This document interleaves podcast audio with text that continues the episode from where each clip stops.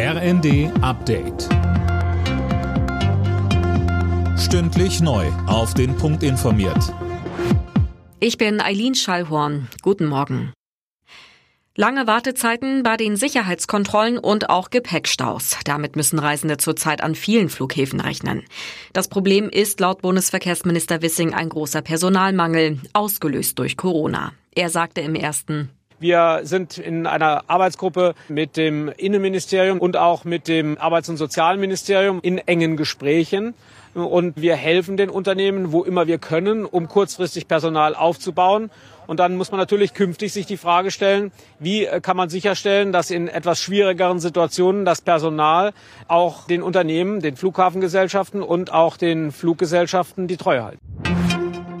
Werden die Ukraine und Moldau offiziell zu EU-Beitrittskandidaten oder nicht? Darüber entscheiden bei einem Gipfel heute die EU-Staats- und Regierungschefs. Bundeskanzler Scholz will sich dabei für ein Ja aller Mitgliedstaaten stark machen. Der Deutsche Lehrerverband fordert, dass die Schulen den Lernstand bei den Kindern und Jugendlichen bundesweit erfassen. Nach mehr als zwei Jahren mit pandemiebedingten Einschränkungen haben viele Kinder massive Lernlücken, so Verbandschef Meidinger in den Funke-Zeitungen.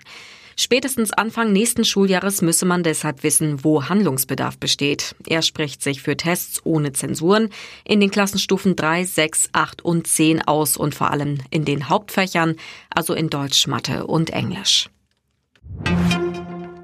Rostock hat die für 2025 geplante Bundesgartenschau jetzt offiziell abgesagt. Grund, die Stadt hängt mit den Planungen hinterher und fürchtet hohe Kosten. Deswegen hat die Bürgerschaft mit großer Mehrheit für das Ende der Vorbereitungen gestimmt. Alle Nachrichten auf rnd.de